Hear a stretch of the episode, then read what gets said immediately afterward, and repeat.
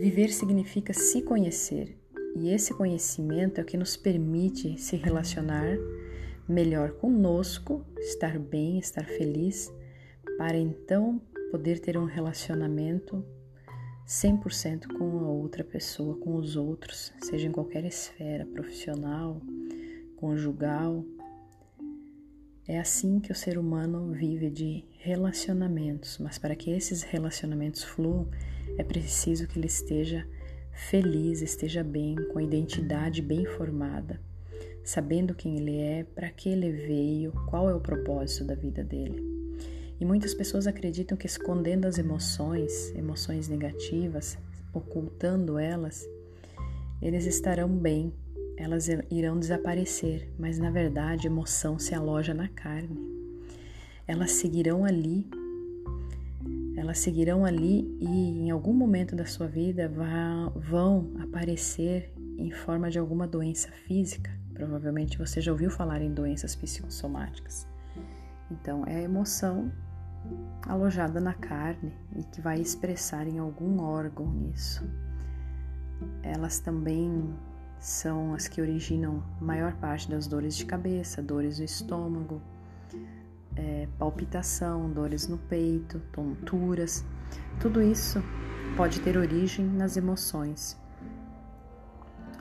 As maiores, as emoções mais profundas, as maiores feridas emocionais são humilhação, abandono, rejeição, traição e injustiça.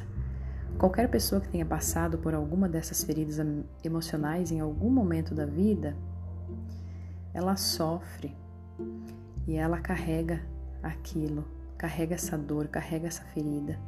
E quando não tratada, assim, digamos, não curada essa ferida, ela vai também é, ser refletida, talvez, na pessoa, nas pessoas que nós convivemos. Acaba, acaba ferindo pessoas do nosso meio, porque pessoas feridas ferem, elas estão machucadas e norm, é normal isso. Vai acontecer em algum momento. Sabe aquelas coisas assim do tipo: falei demais, gritei hoje, desabafei, putz, não deveria ter agido daquela maneira. Depois vem os arrependimentos. E normalmente você acaba descarregando em quem não tem nada a ver com a sua frustração, com a sua dor. Essa é a pior parte, porque você fere aqueles que você mais ama, aqueles que não têm nada a ver com as suas feridas emocionais. Por isso é muito importante nós avaliarmos e nos curarmos dessas feridas. Por exemplo, uma pessoa que foi roubada, uma pessoa que foi reprimida, é normal ela sentir raiva, mas não que em algum momento de estresse, de pressão, ela saia quebrando tudo. É aquela pessoa que arremessa as coisas na parede, aquela pessoa que fica irada, que atira objetos. Então, é uma forma de expressar essa, essa raiva essa emoção que não foi resolvida. A pessoa que foi traída, a pessoa que foi enganada, que foi vítima da mentira, é normal que ela se sinta decepcionada, mas não que nunca mais confie em ninguém. Então viva desconfiado de todo mundo, brigando. Aquela pessoa que se ela está num relacionamento, ela não tem paz, ela sempre acha que está sendo traída, está sempre enganada, sendo enganada e vive fuçando nas coisas do seu parceiro.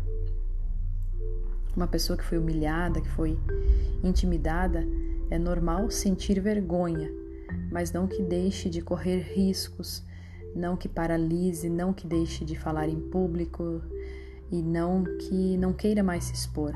Essas são as emoções que paralisam, que bloqueiam. Por isso que eu sempre digo, quem não tem controle das emoções não tem controle da própria vida, porque são as emoções que comandam essa pessoa. A pessoa que não foi amada é normal sentir rejeição, mas inconscientemente ela busca ser rejeitada. Então são os reflexos dessas feridas, dessas dores, que quando não resolvidas, continuam carregando e afetando nossa vida em várias áreas. Tudo começa dentro da gente, dentro de você. E se você estiver em paz com você, curado, nada vai tirar você do equilíbrio. Nada vai tirar você do equilíbrio e você vai poder transbordar na vida do outro. Somente uma pessoa plena, feliz, resolvida com as, as dores, com as feridas emocionais, é que vai poder ser feliz no relacionamento e transbordar na vida do outro. Ser feliz na vida do outro. Um abraço e boa noite para você, um bom descanso. E quem quiser seguir no Instagram para estar mais atualizado é Restauração de Relacionamentos.